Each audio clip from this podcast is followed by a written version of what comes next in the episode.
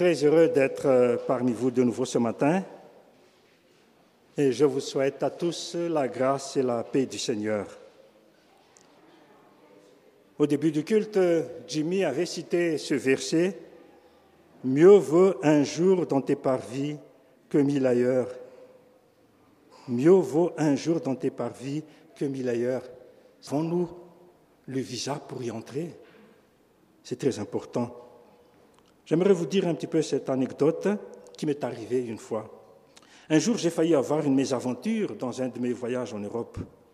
Dans le voyage précédent, je me présentais devant le douanier et je lui présentais le passeport et c'était OK. Pas de problème, il ne demandait rien d'autre. De toute façon, j'ai laissé aussi à Madagascar tous les documents y afférents. Donc euh, voilà, je suis passé, j'ai franchi la frontière.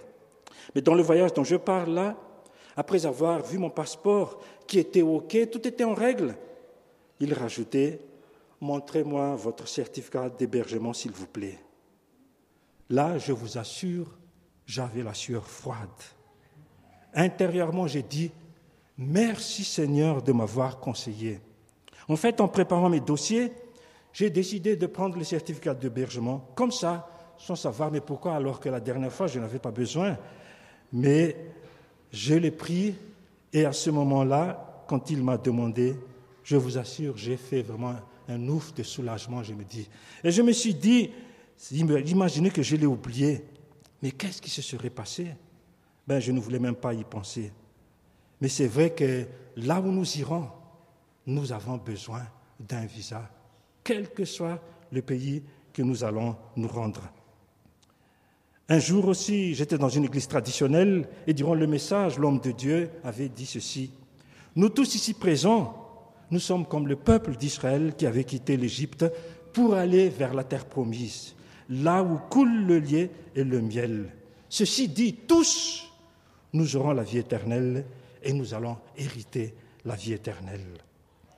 Je trouve que c'est assez simpliste comme affirmation, une affirmation trop gratuite parce que même pour nous aussi, si on dit qu'on est une église évangélique, cela ne va pas dire que tous nous sommes sauvés, mais il y a un engagement de chaque personne, de chaque individu à faire le pas devant le Seigneur. Il y a même un chanteur qui clame haut et fort. Annie l'avait d'ailleurs mentionné dans son dernier message. On ira tous au paradis avec Michel Polnareff. Et là, tous sans exception, selon lui, iront au paradis. Les maudits, les bandits, les voleurs, les assassins, les prostituées. je m'arrête, mais la liste est longue. C'est tellement bien, si on peut dire comme ça, mais ce n'est pas le cas. C'est vrai que même s'il y a des prostituées mentionnées dans la Bible qui ont hérité la vie éternelle, c'est à cause de leur foi que cela leur a été accordé. Donc ce n'est pas vrai, ce n'est pas la réalité. Bien sûr que non. On n'ira pas tous mais ça demande si chacun a un visa en sa possession. Et c'est de la bouche de notre Seigneur Jésus-Christ lui-même que nous allons découvrir ce qu'il en est réellement. Et là, sa parole était claire, sans ambiguïté, lorsqu'il était en entretien avec Nicodème. Remarquez, mais de cet entretien sortira l'une des doctrines bibliques les plus importantes et qui n'est jamais dépassée par le temps ou révolue comme quelques-uns le pensent. Et pour bien appuyer même, je dirais encore, l'une des expériences spirituelles les plus essentielles pour chaque individu, sans exception, et qui vient à lui. Et ce n'est pas devant n'importe qui qu'il va le dévoiler, mais face à un chef religieux, le pharisien Nicodème. Alors nous allons lire le passage dans Jean 3, du verset 1 verset 13. Mais il avait parmi les pharisiens un chef des Juifs nommé Nicodème. Il vint de nuit auprès de Jésus et lui dit, Rabbi, nous savons que tu es un docteur venu de la part de Dieu, car personne ne peut faire ces miracles que tu fais si Dieu n'est pas avec lui. Jésus lui répondit, En vérité, en vérité, je te le dis, si un homme ne naît de nouveau, il ne peut voir le royaume de Dieu. Nicodème lui dit, Comment un homme peut-il naître quand il est vieux? Peut-il une seconde fois entrer dans le sein de sa mère et naître? Jésus lui répondit, En vérité, en vérité, je te le dis, si un homme ne naît d'eau et d'esprit, il ne peut entrer dans le royaume de Dieu. Ce qui est né de la chair est chair, et ce qui est né de l'esprit est esprit. Ne t'étonne pas que je t'ai dit, il faut que vous naissiez de nouveau. Le vent souffle où il veut, et tu entends le bruit, mais tu ne sais pas d'où il vient ni où il va. Et il en est ainsi de quiconque est né de l'Esprit. Nicodème reprit la parole. Comment cela peut-il se faire? Jésus lui répondit, Tu es le docteur d'Israël et tu ne sais pas cela. En vérité, en vérité, je te le dis, nous disons ce que nous savons et nous rendons témoignage de ce que nous avons vu. Et vous ne recevez pas notre témoignage. Si vous ne croyez pas quand je vous ai parlé des choses terrestres, comment croirez-vous quand je vous parlerai des choses célestes? Personne n'est monté au ciel, sinon celui qui est descendu du ciel, le Fils de l'homme qui est dans le ciel. Nous connaissons tous cet épisode et cet entretien avec Nicodème. Alors, je voudrais donner le titre de mon message ce matin, le visa céleste. Si Dieu a besoin de visa pour Schengen, pour entrer en Allemagne, on a dit qu'il restera là-bas quelques temps, quelques années, et je le comprends tout à fait parce que pour planter les cocotiers, il faut quelques années, hein. ça c'est pas du jour au lendemain, mais Mamboul Coco, il il a. Et nous avons besoin aussi d'un visa céleste pour être auprès de notre Seigneur, pour hériter la vie éternelle. Jean 2 relate le premier miracle que Jésus avait fait, et cela lors du noce à Cana, et qui a été suivi par la purification des temples en chassant les vendeurs. Et au verset 23, il est dit qu'il accomplit de nombreux miracles à Jérusalem durant ces jours. Beaucoup de gens croyaient à lui à cause de ces miracles, mais il ne se fiait pas à eux. Il avait du discernement en lui, et il savait que la foi de certains était très superficielle, surtout ceux des pharisiens. Plusieurs de ceux qui affirment croire en lui à ce moment-là crieront plus tard Crucifie-le, crucifie-le. Mais une personne va sortir de ce lot et Jean va le mentionner ici. Et d'ailleurs, quand il commence, il dit Mais il y avait parmi les pharisiens un chef des Juifs nommé Nicodème. Eh bien, lui, il a une autre disposition vraiment par rapport à Jésus. D'où cette rencontre en catimini, si on peut dire. Et nous allons le savoir pourquoi après. Mais là, avec cet entretien avec Nicodème, nous allons découvrir quelque chose d'important concernant sa vie. Tout d'abord, qui était-il? Eh bien, le premier point, Nicodème était un pharisien. Les pharisiens étaient très rigoristes dans l'observation des commandements et ils étaient parmi les chefs religieux de l'époque. Ils avaient une grande influence sur le peuple et la plupart d'entre eux poursuivaient Jésus, le harcelaient et cherchaient le moindre occasion pour piéger Jésus. Et Nicodème faisait partie d'eux, un homme très religieux. Il suivait la loi de Moïse avec tous les ailes, mais tous ces rituels ne l'avaient pas sauvé des péchés hérités d'Adam. Deuxième point, il est un dirigeant juif. Le texte dit qu'il est un chef des juifs. Et une version en anglais donne ce titre membre de conseil dirigeant juif. Ça veut dire que ce n'est pas n'importe qui, ce n'est pas un simple citoyen, un simple fidèle, mais vraiment un dirigeant dans, les sphères des pharisiens. Et en tant que membre du tribunal religieux, eh il était comme un juge, un homme respectable. Mais malgré sa position, sa réputation, tout cela ne le qualifiait pas pour le royaume de Dieu. Troisième point, il était un enseignant. Cela sous-entend que Nicodème est un homme très instruit. Il connaissait bien tous les enseignements de l'Ancien Testament. Et avec ce titre, il est même appelé à enseigner aux autres aussi tout ce qui touche, tout ce qui touche Dieu et toute la parole de Dieu avec les prophéties. Et Jésus dit qu'il est un docteur d'Israël. Mais ses connaissances, qu'elles soient religieuses ou laïques, ne lui ont pas permis de découvrir la nouvelle vie avec Dieu. Et enfin, il est un homme adulte. Et c'est vrai qu'en tant que personne âgée, il devait avoir suffisamment d'expérience dans la vie, assez mûr pour vivre une vie meilleure et décente et qui va le conduire vers un avenir plein d'espérance. Cependant, cette maturité ou cette décence ne faisait pas de lui un enfant de Dieu directement. Alors s'il était un pharisien avec ses divers titres, qu'est-ce qui le différencie des autres? Et c'est là qui est vraiment très important aussi, et ce qui nous amène au prochain point, et ce qui va différencier Nicodème vis-à-vis de ses collègues Eh bien, il est dit, dans le premier point, il est allé voir Jésus.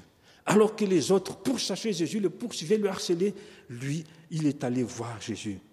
Malgré la position de son mouvement, il a bravé l'interdit, si je puis dire ainsi. Il risquait gros en rencontrant Jésus.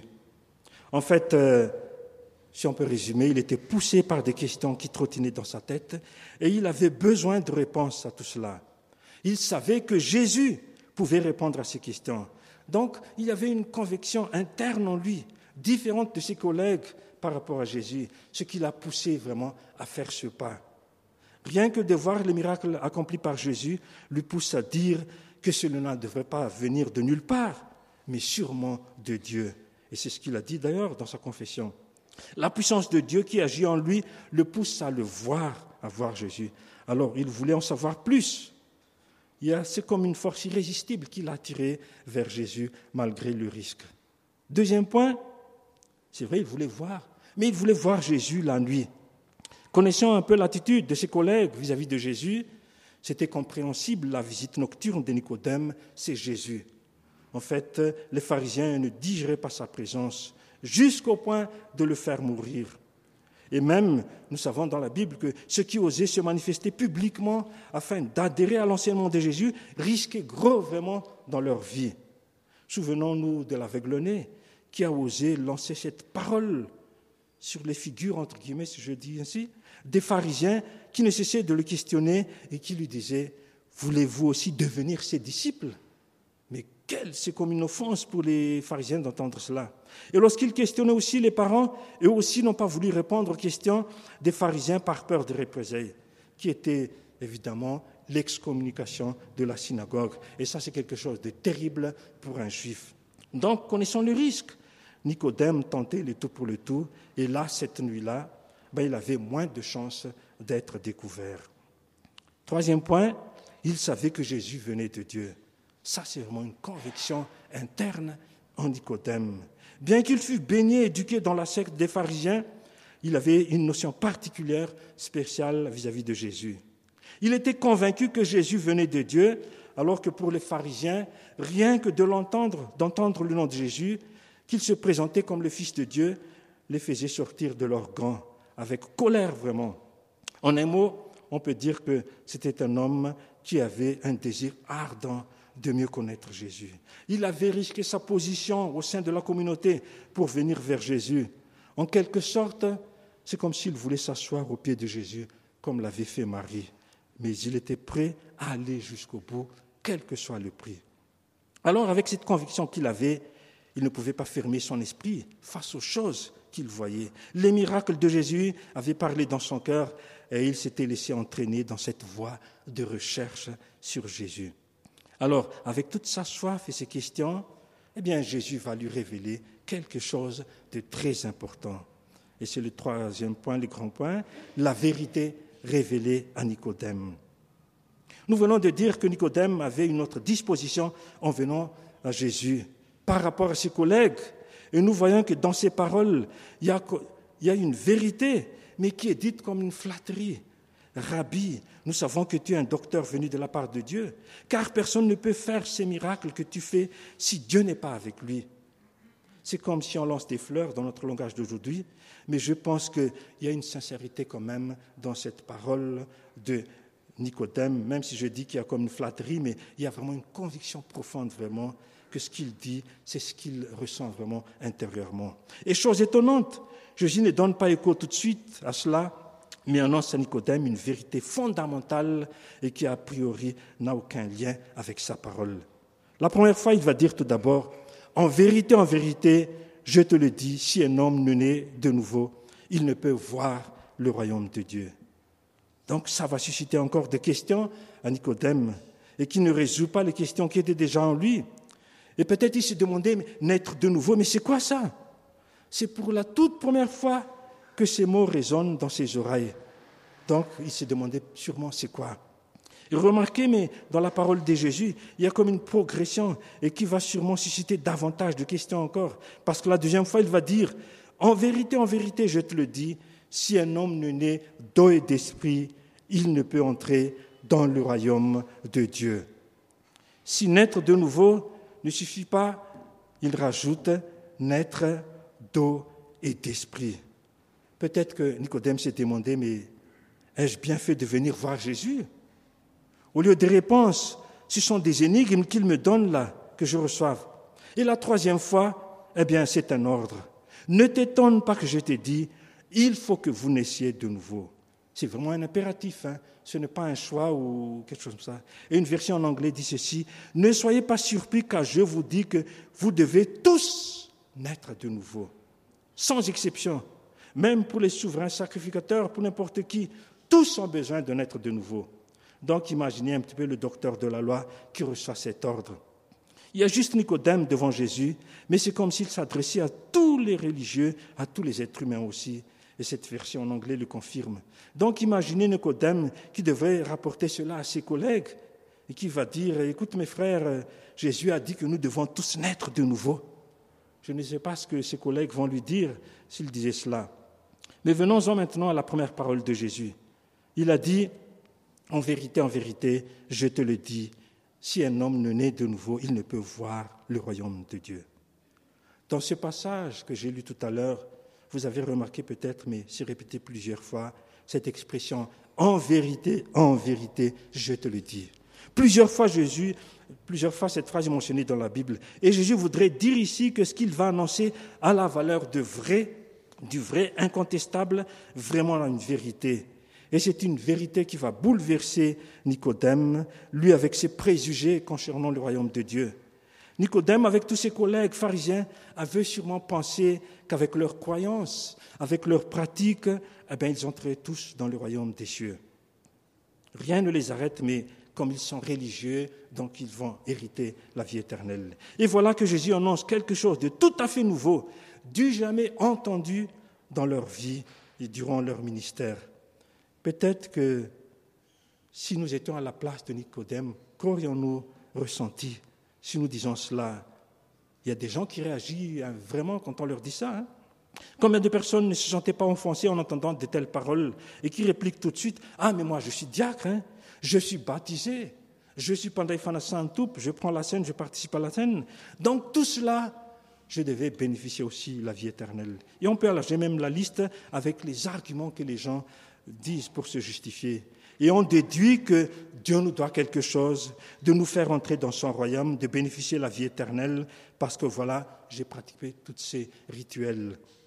On croyait qu'avec mes propres efforts, je mérite, je mérite aussi la vie éternelle. Dieu ne va pas fermer les yeux devant tout cela.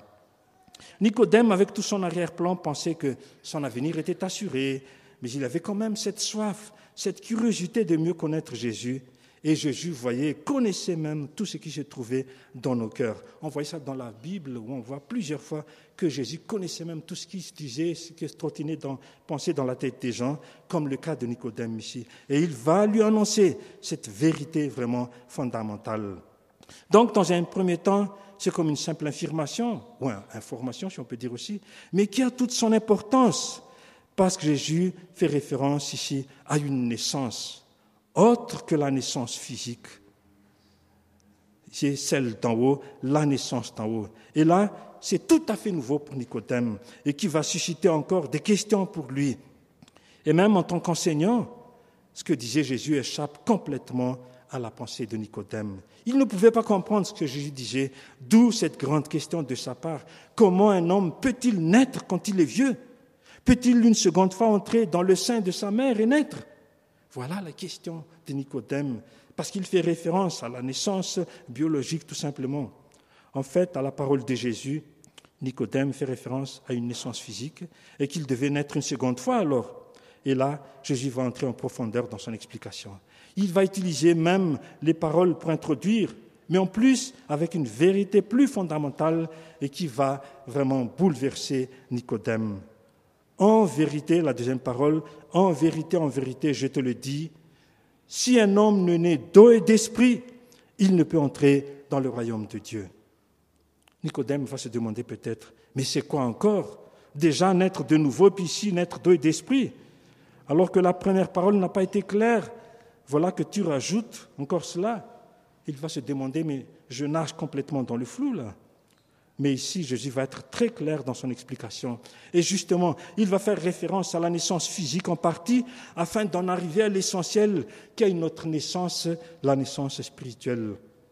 Alors, pour mieux l'expliquer, nous allons nous référer à la naissance d'un être humain. Nous savons tous qu'un enfant, nous savons tous qu'un enfant, un être, vit dans le liquide de l'utérus de la mère. Et lorsque le moment est venu où il devait naître, eh bien, ce fluide est expliqué, expulsé, et l'enfant naît. Et un signe certain que l'enfant est prêt à naître est la rupture de la poche d'eau.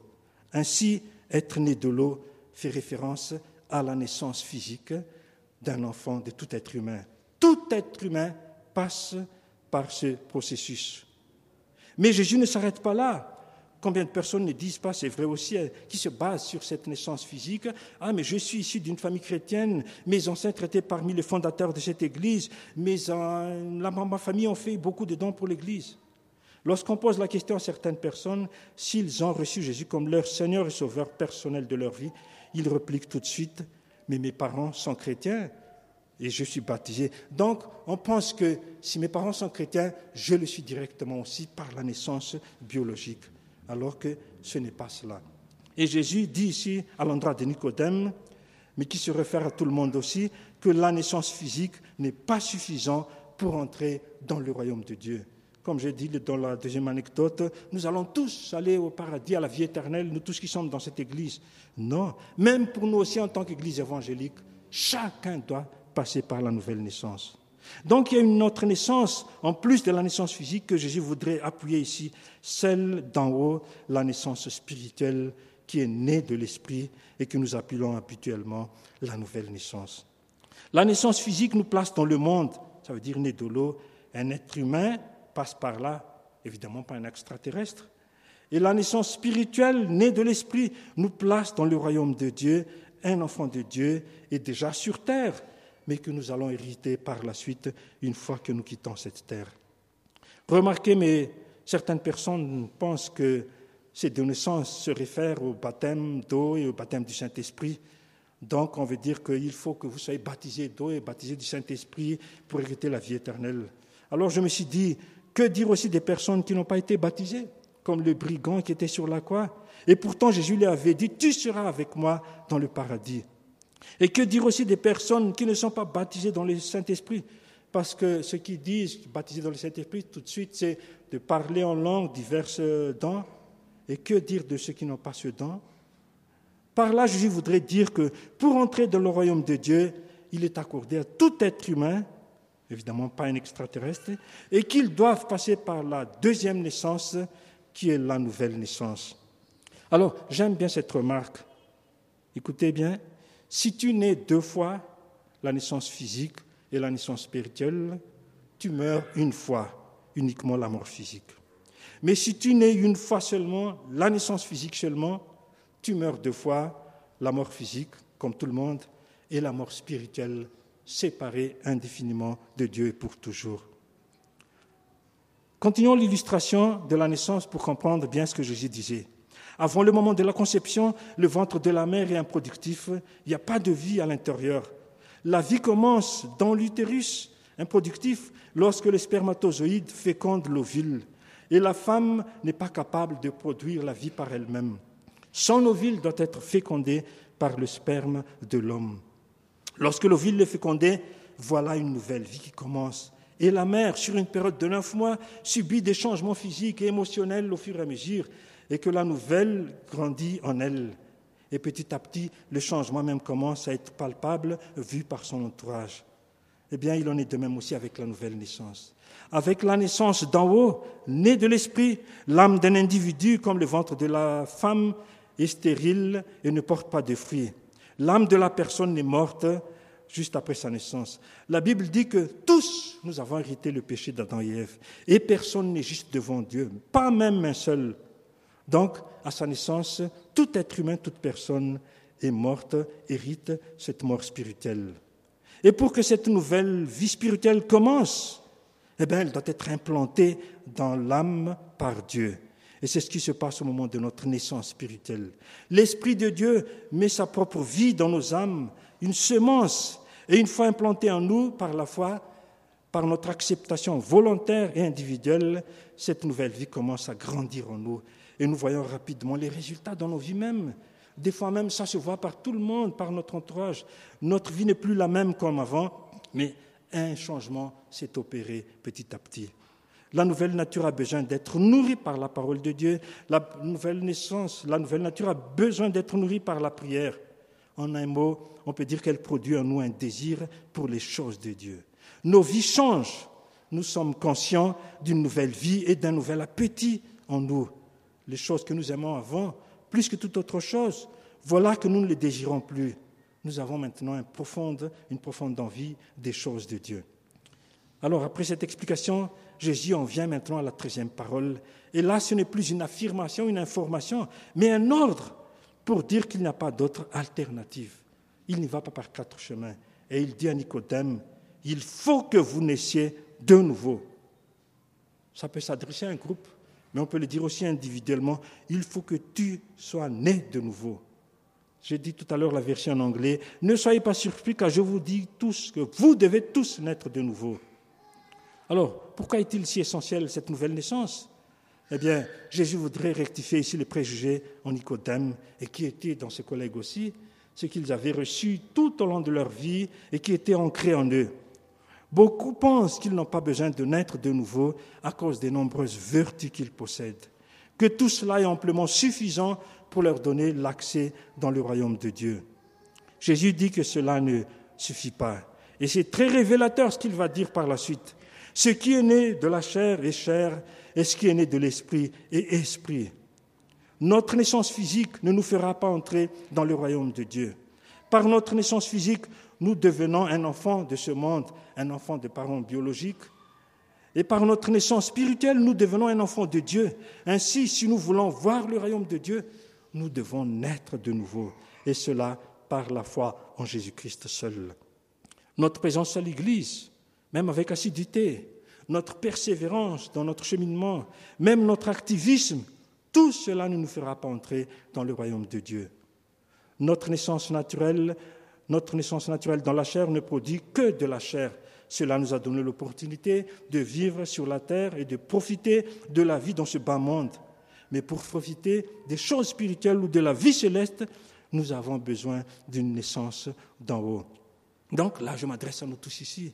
Ne dites pas que ah, moi, je fréquente déjà l'Église et puis l'Église évangélique, mais nous avons tous besoin de faire ce pas individuel.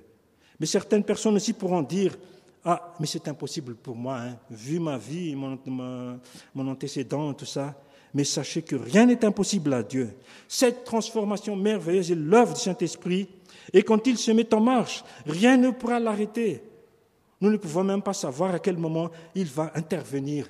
C'est pour cela que si nous portons en prière, même pendant des années, quand le temps de Dieu vient, le thé de Dieu, eh bien, il va toucher le cœur des uns et des autres. Et Jésus va donner une explication encore dans ce sens-là pour dire, comme il dit, il donne l'exemple du vent ici. Le vent souffle où il veut et tu en entends le bruit, mais tu ne sais pas d'où il vient ni où il va. Il est né ainsi de quiconque est né de l'Esprit. Comme le vent souffle, l'Esprit souffle aussi où il veut. Comme le vent, les mouvements de l'Esprit sont imprévisibles. Imaginez, mais quand nous sommes sous un soleil de plomb, avec une chaleur torride, eh bien, un vent qui souffle fait énormément du bien, mais nous ne savons pas d'où il vient ni où il va, seulement nous ressentons sa présence et combien on l'apprécie, ce vent qui souffle euh, doucement. Il en est de même de l'Esprit qui souffle sur notre âme. Bien que nous ne le voyons pas, mais nous ressentons vraiment sa présence qui en joue en nous et qui nous fait grandir, qui nous fait d'avoir soif de toutes les choses de Dieu. Alors je me suis dit, laissons l'Esprit de Dieu agir en nous, soit pour nous transformer, si nous n'avons pas fait encore ce pas, soit pour nous renouveler, si nous avons fait le pas, mais nous, avons, sommes refroidis dans notre cheminement avec le Seigneur, afin que nous soyons toujours en communion avec notre Dieu, afin que nous soyons toujours en connexion avec l'Éternel notre Dieu. Laissons ouvert la porte de notre esprit et afin qu'il agisse constamment en nous. Nicodème, en tant que chef du peuple, n'était jamais né de nouveau. Il essayait de diriger les autres vers le ciel alors qu'il n'y allait pas lui-même. Seuls ceux qui sont nés dans la famille de Dieu par cette naissance spirituelle sont les enfants de Dieu. Aussi religieux qu'était Nicodème, sans naissance spirituelle, il ne verrait pas le royaume de Dieu.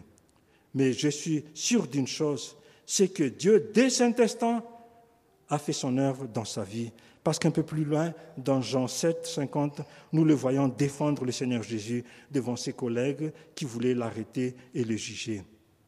Un commentateur disait même qu'il était un disciple discret de Jésus, comme l'était d'ailleurs Joseph d'Arimathée. D'ailleurs, ce dernier a osé demander à Pilate d'enlever le corps de Jésus afin de pouvoir l'enterrer. Et il était aidé par qui Par Nicodème. Donc ensemble, ils l'enveloppèrent de bandelettes et l'embaumèrent d'aromates et enterrèrent le corps, de notre Seigneur Jésus-Christ. Et là où on voit qu'ils étaient vraiment fidèles jusqu'au bout avec le Seigneur. Mais où étaient les disciples? On ne le voyait pas ici. Alors pour conclure, je dirais tout simplement que la parole de Dieu nous interpelle toujours, qu'on soit enfant de Dieu ou pas encore.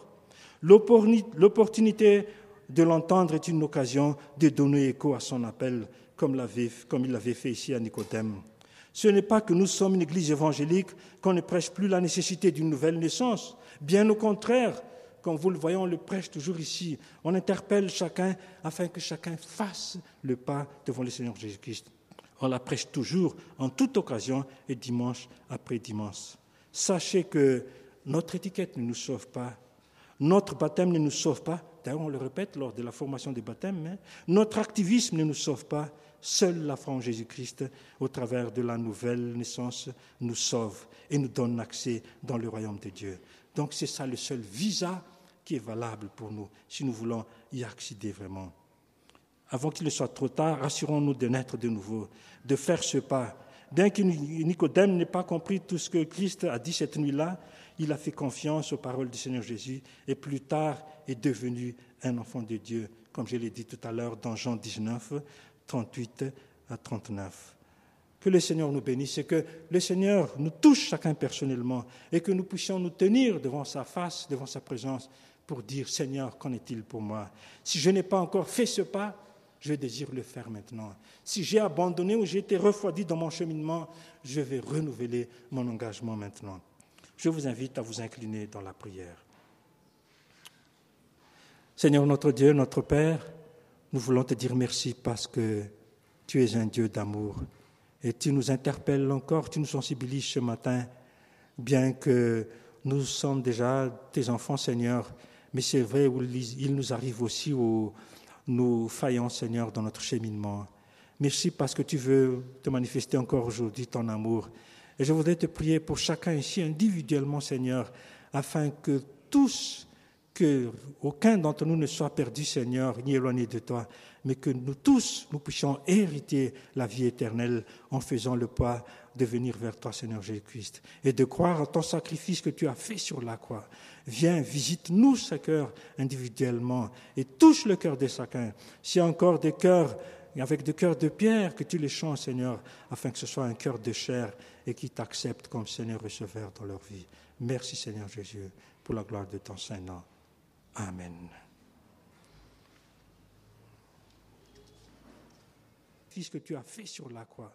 Viens, visite-nous ce cœur individuellement et touche le cœur de chacun. S'il y a encore des cœurs avec des cœurs de pierre, que tu les changes, Seigneur, afin que ce soit un cœur de chair et qui t'accepte comme Seigneur receveur dans leur vie. Merci, Seigneur Jésus, pour la gloire de ton Saint-Nom. Amen.